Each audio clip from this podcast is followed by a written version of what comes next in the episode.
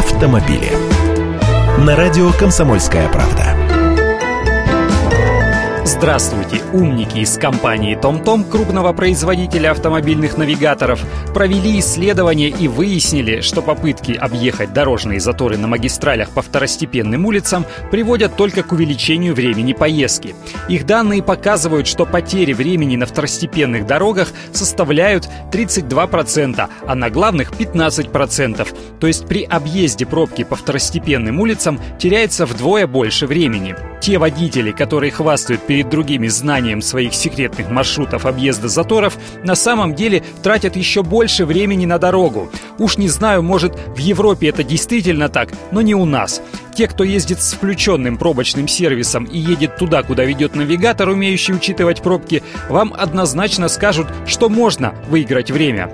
Да, придется удлинить путь, больше рулить, но время сэкономишь. И дело тут вовсе не в ощущениях, будто в пробке ты ползешь, а в объезд все время едешь. Дело в реальном опережении. Есть лишь два «но». Первое. Объезд козьими тропами не гарантирует каждодневный результат. Бывает и так, что основная дорога худо-бедно едет, а на объездных маршрутах все встало. Во-вторых, узкие второстепенные дороги менее предсказуемы. Застряла там фура или врезалась во что-нибудь газель, и вся эта спасительная ветка встает намертво, даже вырулить оттуда не получится. В одном явно правы представители Том-Том. Сбор и анализ информации о дорожном движении поможет водителям выбрать правильный маршрут. Не нужно ездить на обум, надо пользоваться навигацией и онлайновыми пробочными сервисами.